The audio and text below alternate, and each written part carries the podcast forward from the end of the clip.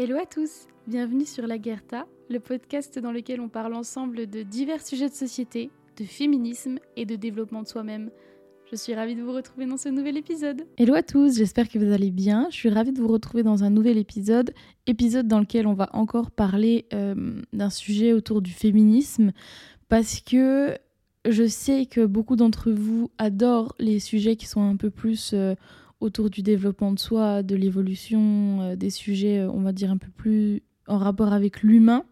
Mais en ce moment, j'ai beaucoup d'inspiration autour du féminisme. J'ai beaucoup de sujets qui me travaillent et euh, en fait, je pense que c'est. Enfin, je suis sûre, je sais que c'est lié à mes lectures et surtout à ma formation en sexothérapie, puisque pour ceux qui ne le savent pas, j'ai un site internet qui sera en description de ce podcast dans lequel je propose des accompagnements en sexothérapie, des accompagnements pour euh, vous sentir plus à l'aise dans votre corps, pour vous sentir plus à l'aise avec votre sexualité, pour sortir de la honte, sortir de la gêne, et pour aussi sortir des traumatismes. Puisque quand on a vécu des traumatismes autour de la sexualité, de son corps, etc., c'est très difficile de se la réapproprier, de se sentir à l'aise et de hum, retrouver un rapport sain donc moi, je vous propose en fait des accompagnements, mais ces accompagnements ont aussi, euh, on va dire, dans leur champ de vision, l'aspect patriarcal, l'aspect de notre société, qui justement participe complètement, immensément même, à euh, ce que la sexualité ne soit pas forcément saine chez tout le monde et qu'elle ne soit pas complètement liée à vos désirs, vos envies, vos plaisirs, mais aussi au poids que le patriarcat pose sur les femmes comme sur les hommes. Donc forcément, les sujets de discussion tournent beaucoup autour de, ça euh, et les sujets euh, de pensée. Donc euh, je vais vous proposer cet épisode, mais je vous proposerai par la suite d'autres épisodes qui n'auront pas forcément de rapport avec ça. J'avais en tête de vous proposer un épisode au sujet du fait de prendre la bonne décision dans sa vie et que en réalité prendre la bonne décision contrairement à ce qu'on croit c'est pas toujours facile parce qu'on a une idée reçue qui nous fait penser que parce que c'est la bonne décision pour nous elle est facile à prendre mais en fait pas du tout. Donc je vous ferai un, un épisode là-dessus juste après celui-ci. En tout cas aujourd'hui j'avais envie de parler de sororité et de la façon dont le patriarcat pousse les femmes à se détester j'avais envie de parler de ça parce que je trouve que c'est quelque chose qui est très hum, visible et euh, palpable dans la vie de tous les jours, puisque on a tous déjà entendu euh, cette euh, façon dont certaines femmes, dont nous peut-être, hein, ont de se détacher de la jante féminine pour être différenciées, pour se sortir du lot, parce que en fait on n'a pas envie d'être vu comme toutes les autres femmes, etc., etc. Et en fait, toutes les attitudes de comparaison entre femmes, euh, de volonté de se différencier, de dire qu'on a plus des amis, plutôt des amis garçons parce qu'on s'entend pas trop avec les filles. Toutes ces attitudes-là en général sont des répercussions, des conséquences d'une société patriarcale qui met les femmes en, en compétition, pardon, en opposition. Et j'avais envie du coup aujourd'hui de vous en parler et aussi illustrer les comportements qu'on peut avoir et qui ne sont pas des comportements liés à notre personnalité propre, mais simplement des résultats. Et Mona Chollet appelle ça les enfants sains du patriarcat, quand elle parle des hommes qui se comportent avec de la violence, qui se, qui se comportent euh, avec du sexisme ou toutes ces choses-là, parce qu'en fait, ce ne sont que les conséquences d'un patriarcat. Donc en fait, c'est juste le résultat logique du patriarcat. Et donc nos comportements sont aussi des conséquences du patriarcat. Ça ne veut pas pour autant dire qu'on ne peut pas se déconstruire, s'en détacher, s'en libérer pour être bien plus respectueux des autres et bien plus ouvert, etc. etc. Du coup, en quoi est-ce que le patriarcat pousse les femmes à se détester? Le patriarcat pousse les femmes à se détester parce que justement, comme je le disais, il les met en compétition. Il les oppose sans cesse. Il les maltraite d'une certaine façon, enfin de plusieurs façons même. Et en fait, toutes ces choses, tous ces, ces comportements donne naissance à différentes attitudes que je vais vous énumérer, que je vais vous expliquer.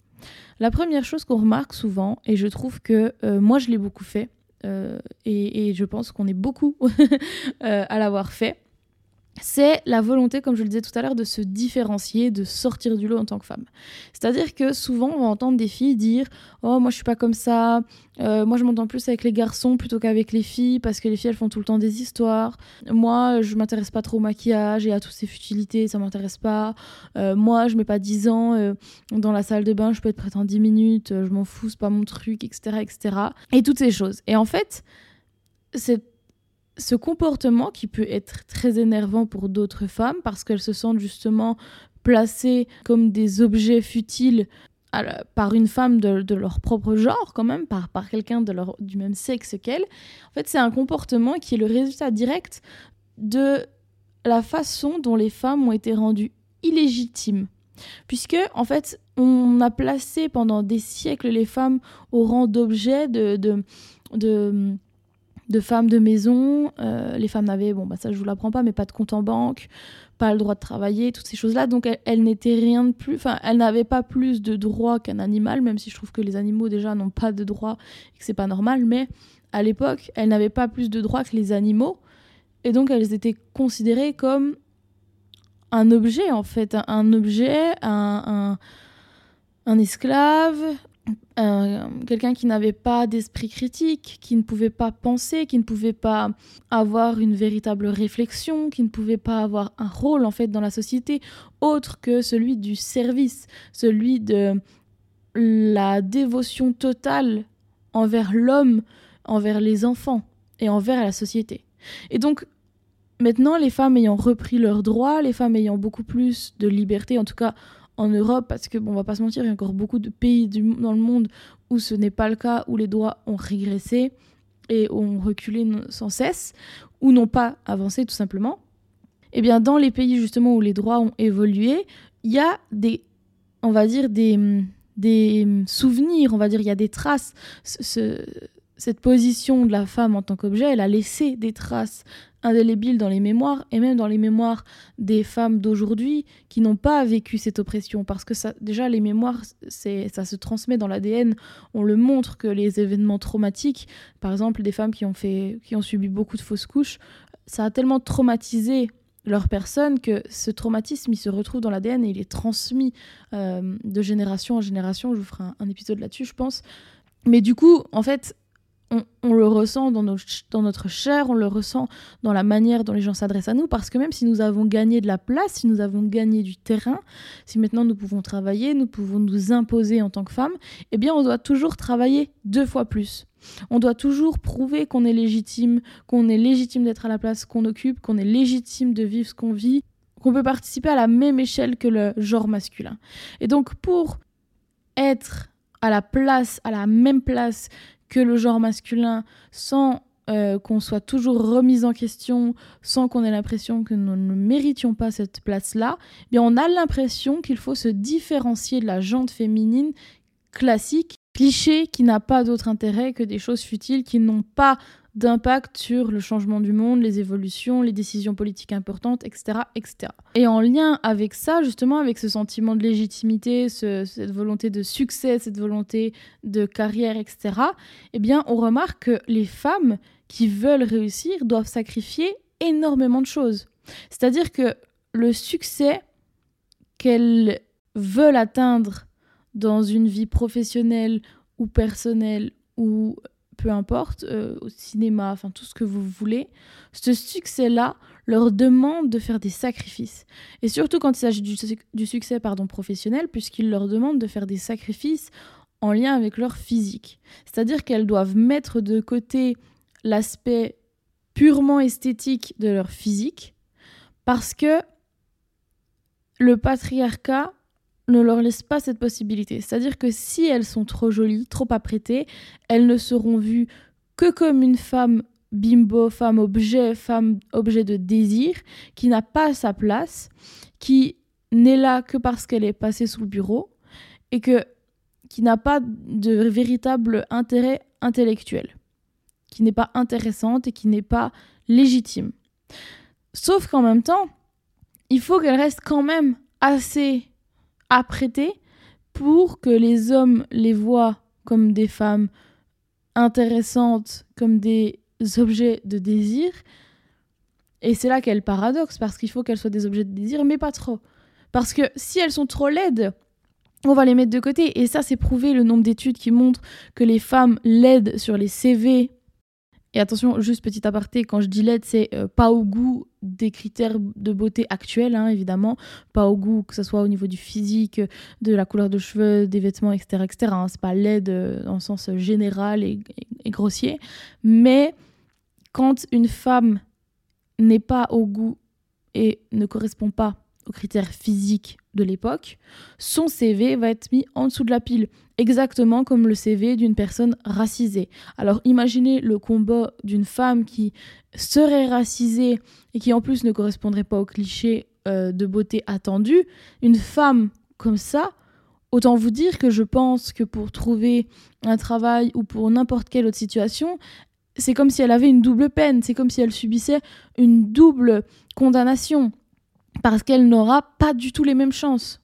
Et c'est pour ça que c'est paradoxal, parce qu'il faut que ces femmes qui sont carriéristes soient assez élégantes et distinguées et apprêtées pour qu'elles ne soient pas repoussantes, mais pas trop non plus pour qu'on remette en question sans cesse leur légitimité en ne s'intéressant qu'à leur physique.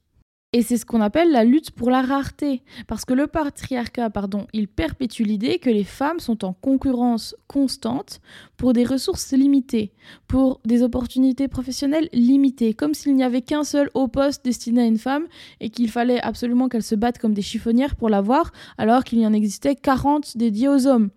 Et cela, ça, ça peut se manifester dans des situations où les femmes se sentent obligées en fait de toujours rivaliser pour les promotions, pour devenir euh, la partenaire, par exemple, euh, de commerce, tout ce qu'on veut, eh bien, ça les oppose constamment. Et c'est aussi ce qui va donner naissance à de la méfiance entre elles et du dédain. Parce que quand deux femmes vont se croiser dans le couloir et que certaines ont tout sacrifié pour être à la place qu'elle est, euh, enfin qu'elles sont, pardon, et que l'autre, elles ont l'impression qu'elles n'occupent pas leur place de la façon assez respectable selon leur propre jugement et codes moraux, eh bien, il va y avoir du dédain, il va y avoir de la méfiance et il va y avoir une compétition énorme. Et justement, ça m'amène vers cette, euh, ce sujet de la comparaison constante à travers les physiques des femmes, puisque depuis la nuit des temps, enfin j'exagère, mais depuis des siècles, les femmes, comme je le disais, n'étaient que des objets, n'étaient que des éléments de décor qui devaient se mettre au service de la nation, au service d'un pays, au service d'une famille, au service d'un mari, etc., etc. Et elles n'étaient, quand elles étaient mises en avant, ce n'était que pour leur physique. On voit bien le concours Miss France. C'est un des premiers événements, enfin, show, gros show de la télé, du showbiz, qui a réussi à avoir autant d'audience, à avoir autant d'impact, d'influence, et qui concerne les femmes, mais encore une fois, sur leur physique. Et donc, c'est le reflet assez hallucinant d'une société dans laquelle la femme existe davantage à travers son physique que ses idées. Et Mona Chollet se pose la question dans son, dans son ouvrage Réinventer l'amour, comment le patriarcat sabote les relations hétérosexuelles, du cas, on va dire, euh, classique, mais d'une femme qui répondrait à tous les critères de beauté que la société lui impose et qui serait, on va dire, un, un petit peu un symbole du sexy, du glamour, de, un objet de désir. Elle se pose la question en se disant est-ce que la vie est plus facile pour ces femmes-là? Est-ce que la vie est plus facile pour ces femmes qui correspondent à ce qu'on attend d'elles physiquement et à un fantasme, un désir masculin? Est-ce justement elles vont vivre plus libres, plus sereines parce qu'elles ne seront pas véritablement en compétition vu qu'elles auront tous les atouts qu'on peut imaginer. Et en fait, pas du tout. Quand elle se pose la question, elle étudie le cas Jane Birkin, qui est quand même euh, un modèle, ou plutôt une illustration de, de la femme qui était au summum de sa carrière grâce à son physique et qui était l'objet de désir ultime d'une certaine génération, comme Brigitte Bardot par exemple. C'est exactement euh, la, même chose. Et eh bien en fait, elle montre que justement ces femmes-là, elles ont une vie qui est tout aussi difficile que les autres et elles sont comme les autres tout le temps en comparaison, mises en comparaison les unes avec les autres, puisqu'elles n'existent qu'en tant que muses, elles n'existent qu'en tant qu'objet de désir, et que même si elles ont ce physique qu'on attendait, elles peuvent même pas en profiter, puisque le patriarcat et notre société a créé pendant des siècles une société dans laquelle les femmes se sentent toujours moins que rien, diminuées, jamais à la hauteur, jamais comme il faut, toujours sous-estimées, etc., etc. Ce qui fait qu'elles n'ont même pas la confiance en elles nécessaire pour profiter de ce physique, et que justement, comme elles n'existent qu'à travers ce physique, qu'à travers cette ce, ce, ce, ce fantasme qu'elles incarnent, eh bien, elles ont la peur constante de ne plus correspondre à ce qu'on attend d'elles, et donc d'être mises au rebut, sur le bas-côté, puisqu'elles, à un moment donné, elles vont vieillir. Et donc la société n'aime pas que les femmes vieillissent, et donc elles vont forcément ne plus exister. Et quand on existe à travers son physique et non pas à travers ses idées, c'est bien plus difficile de continuer à exister. Sauf qu'une femme qui existe à travers ses idées est bien plus dérangeante, dérangeante pardon, pour notre société. Et on peut le voir quand on voit des interviews sur euh, des plateformes comme, comme Lina, etc les femmes qui avaient une réflexion, qui avaient véritablement quelque chose à dire, parce que les femmes ont toujours eu des choses à dire, on les a juste jamais écoutées, eh bien ces femmes-là n'étaient pas mises en avant, étaient moquées, n'étaient pas considérées, n'étaient pas vues comme légitimes. Et quand je reprends le cas de Jane Birkin, ce qui est très intéressant, c'est que euh, Mona Chollet, dans son, dans son ouvrage, montre que justement elle n'existait qu'en tant que muse, et que Gainsbourg lui a bien fait comprendre ça quand elle a voulu le quitter. Il lui a dit Tu n'existes pas, tu n'es rien sans moi, je t'ai construite, je t'ai modelée, je t'ai donné une forme, je t'ai donné une présence, je t'ai donné un intérêt. Enfin, j'ai fait naître un intérêt autour de toi. Et donc, sans moi, tu n'es rien.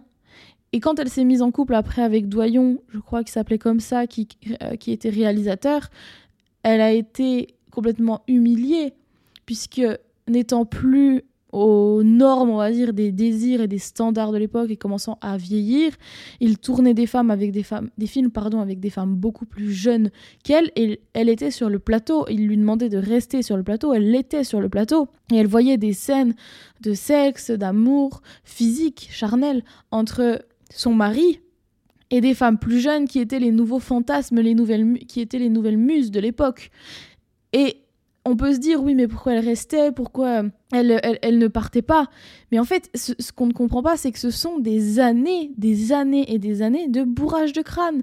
Et des années, des années, des années pendant lesquelles on demande à la femme, on ne lui demande pas, on, lui impose de ne pas prendre trop de place, de ne pas trop briller, de ne pas trop parler, de ne pas parler trop fort, de ne pas trop manger, puisque euh, l'appétit, l'appétit euh, au niveau de la nourriture a été toujours lié à l'appétit sexuel et donc on a peur des femmes qui mangent beaucoup, qui parlent fort, qui s'imposent, qui brillent, qui n'ont pas peur de prendre de la place. Et maintenant les femmes peuvent se permettre de ne pas prendre de la place dans certains coins du monde, mais c'est encore très limité et elles sont encore très invisibilisées et comme je vous le disais tout à l'heure, et encore plus quand ce sont des femmes racisées et pas juste des femmes blanches.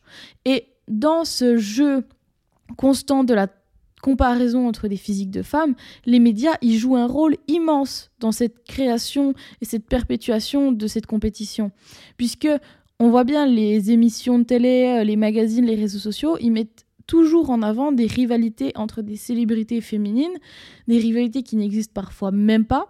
Ils vont les créer, ils vont les nourrir pour euh, réussir à fasciner le spectateur, le lecteur, etc., pour le garder actif, pour le faire acheter des, des nouvelles revues, des nouveaux journaux, des magazines, et pour aussi créer cette comparaison dans la tête du lecteur. Puisque quand on achète Closer, moi je me souviens, ma belle-mère, quand euh, je partais en vacances avec mon père quand j'étais petite, ma belle-mère achetait tous les Closer, euh, tous les magazines comme ça. Et quand on ouvrait les pages, c'était en été, c'était horrible, puisque c'était des pages et des pages et des pages de comparaison entre les physiques des femmes, des stars des femmes, qui a les plus beaux seins, qui a le plus gardé la ligne, qui a réussi à ne pas prendre trop de gras après sa grossesse. Et elles étaient notées. Il y avait des notes pour leur maillot de bain, pour leur physique, pour leur euh, corps après la grossesse etc., etc. Et en fait, ces magazines, ce sont du poison. Parce qu'on voit bien le cas, euh, par exemple, de... Maintenant, les magazines ont moins d'impact, moins d'influence. Mais on voit bien l'époque de, des années 2000, etc., avec des cas comme Britney Spears, toutes ces personnes-là. À ce moment-là, il fallait vraiment avoir un, un recul immense et une maturité émotionnelle et un courage et une, une façon de réussir à se couper du monde pour survivre, pour réussir à ne pas sombrer quand on était quelqu'un de connu en tant que femme, puisque ça devait être extrêmement difficile. Et justement, cette comparaison constante entre les femmes et ces, ces, nouvelles générations, enfin ma génération, qui réussissent à se battre et à avoir un peu plus de droits aussi grâce au travail des générations précédentes, crée encore une fois de la jalousie, puisqu'on voit énormément de femmes, par exemple autour de 45, 50 et plus euh, années, qui, enfin ans, qui vont jalouser des femmes plus jeunes. Et pourquoi? Parce que ces femmes plus jeunes ont une vie qu'elles n'ont pas eue, ont des libertés qu'elles n'ont pas eues, ou ont des styles vestimentaires, des carrières professionnelles, etc et des carrières euh, qui se cumulent avec leur vie de famille qu'elles n'ont pas pu avoir parce qu'elles vivaient dans un système dans lequel l'homme ne s'occupait pas des enfants, que c'était normal, qu'il ne s'occupait que de lui, que de sa carrière et ramenait des sous à la maison. Donc quand elles travaillaient, quand elles ont commencé à travailler, elles devaient tout gérer et donc elles devaient forcément à un moment donné se sacrifier pour choisir entre un 100% et être carriériste ou travailler à 70% pour avoir un travail mais euh, avoir du temps pour s'occuper des enfants et rajouter à cela la culpabilité que la société pose sur posait sur leurs épaules puisque et qu'elle pose encore maintenant sur les épaules de beaucoup de femmes puisque elles ont aussi priorisé leur vie perso, leur vie pro, elles ne sont pas que des mères. Et justement, en fait, cette jalousie, on la voit au quotidien. Moi, je, je... et c'est pas forcément que de la jalousie, mais c'est pas de la jalousie dans le sens euh, négatif, c'est plus de la frustration parce que justement, elles se sentent, elles, elles sont parfois je veux pas faire des généralités, mais on voit certaines femmes de 50 ans qui sont tellement frustrées, rongées par les regrets et par voilà, la frustration de ne pas avoir pu vivre la vie qu'elles voulaient, que du coup voir des jeunes filles qui ont beaucoup plus de liberté, de potentialité, etc., au niveau de leur, leur avenir, c'est très difficile parce que elles ont l'impression qu'elles sont passées à côté de la vie qu'elles auraient pu avoir. Et, je les comprends totalement, mais du coup, ça crée encore une fois un fossé entre les femmes, entre certaines générations de femmes. Mais ça crée le fossé entre ces femmes, encore une fois. Et c'est sans parler, encore une fois, de... Euh, on, a, on, a, bien vu toutes ces attitudes, tous ces comportements auxquels le patriarcat avait donné naissance. Mais toutes ces attitudes et toutes ces, choses, elles, ça a un danger immense sur la santé mentale, pardon, parce qu'en fait, ça crée une compétition et une hostilité entre les femmes qui peuvent, euh, enfin, qui peut entraîner des problèmes de santé mentale parce que on peut vivre dans la dépression, l'anxiété, à force de vivre sous la pression, à force de devoir se conformer, se conforter, enfin, se conformer, pardon, aux normes de beauté, aux normes euh, au niveau du travail, au, de style de vie, de devoir euh, avoir un comportement complètement en lien avec des sentiments d'insécurité et d'insatisfaction pardon d'elle-même, etc., etc. Parce qu'en fait, les, justement, ce que ça donne comme, comme conséquence, c'est qu'elles veulent toujours, enfin qu'elles, je m'inclus, qu'en tant que femme, on veut toujours bien faire, on veut pouvoir tout faire à la fois, parce qu'on attend de nous qu'on soit tout à la fois. Et que on attend de nous, on se dit ok maintenant vous pouvez travailler, vous pouvez avoir euh, la vie que vous voulez, mais n'oubliez pas que votre rôle principal c'est de s'occuper de nous c'est de s'occuper d'être au service, parce que ça, c'est vraiment un élément primordial pour comprendre le fonctionnement des femmes, et ça permet aussi de comprendre pourquoi beaucoup de femmes battues restent, pourquoi on dit toujours oui, les femmes battues, elles restent, elles ont qu'à partir. Mais en fait, ce sont des siècles de bourrage de crâne qui ont fait croire à la femme qu'elle devait s'occuper, que ce devait être un Saint Bernard qui s'occupe et qui soigne. Et donc, ça fait partie de la normalité et de, beaucoup de femmes de se dire c'est normal que je reçoive des coups, que je sois malheureuse, puisque mon rôle principal est de m'occuper et de soigner, et que c'est juste une liberté que j'ai réussi à avoir de pouvoir travailler me développer en tant que personne, mais il faut pas que j'oublie que mon rôle principal c'est le soin. Et donc de penser comme ça, ça c'est tellement mauvais, c'est tellement néfaste, mais on peut pas en vouloir aux femmes. Je veux dire, ce sont des siècles de, de croyances, ce sont des siècles de torture, ce sont des siècles euh, de mise euh, sur le bas-côté, etc., etc., qui font que maintenant on en est encore là. Et que maintenant encore, on voit un taux euh, de féminicide si élevé puisque on a fait croire aux femmes qu'elles devaient se mettre au service de l'autre, qu'elles devaient subir sans broncher, puisque c'est notre place en tant que soignante. On attend de nous qu'on soit des mères. Des mères, la mère de quelqu'un, la mère d'une société, la mère de notre mari, etc. Et donc vraiment cette idée de materner, elle est toujours très très ancrée dans notre société, peu importe où, et on le voit bien avec le retour des débats et des interdictions d'avortement dans toutes les parties du monde, puisqu'il y a cette idée qui vraiment ne veut pas partir, que la femme doit materner, elle doit s'occuper, elle doit prendre soin, quitte à elle se sacrifier. Et ce que je voulais dire et la conclusion que je voulais tirer de cet épisode, c'est que, en fait, la sororité, on la met de côté et parfois on se dit oui, bon, c'est un concept, voilà, la sororité, je peux pas m'entendre avec tout le monde, blablabla. Bla, bla, bla, bla. Mais en fait, la sororité, elle est essentielle parce que les normes patriarcales qui poussent les femmes à se méfier les unes des autres, euh, à se détester, etc., elles les empêchent de s'unir. En fait, ça nous empêche de nous unir pour lutter contre l'oppression. Puisque quand les femmes se détestent mutuellement, quand, quand elles sont en opposition, elles sont beaucoup moins susceptibles de se soutenir et de se solidariser pour faire progresser leurs droits. Et en fin de compte, cette division entre femmes, elle renforce le patriarcat, elle est au service du patriarcat, puisque en se concentrant sur la compétition entre nous, entre, le genre féminin, entre cette comparaison constante, etc., eh bien, en tant que femme, on est beaucoup, enfin, on, se détourne, on détourne notre attention sur les, sources véritables d'oppression et on renforce notre statu quo.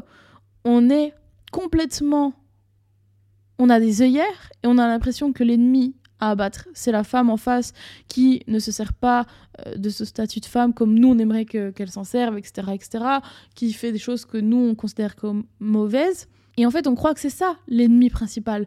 Mais l'ennemi principal, c'est la société patriarcale qui nous empêche, qui nous, qui nous oblige à devoir choisir, à devoir sacrifier une part de nous pour avoir une place dans, cette, dans, dans notre travail, dans notre vie, etc., Et quand je dis sororité, ça ne veut pas dire s'entendre avec tout le monde. On ne peut pas s'entendre avec tout le monde. Il n'y a pas de sujet là-dessus. Mais par contre, c'est de notre devoir de ne pas détester une femme juste parce qu'elle s'habille d'une façon qu'on considère pas adaptée en fonction de la manière dont nous on a été éduqués, de ce qu'on croit être bien, etc. En fait, c'est de notre devoir de ne pas la juger parce qu'elle fait ce qu'elle veut, cette femme. Parce qu'on est beaucoup plus dur avec les femmes qu'avec les hommes. Et moi, je le vois constamment sur les réseaux sociaux, sur TikTok notamment.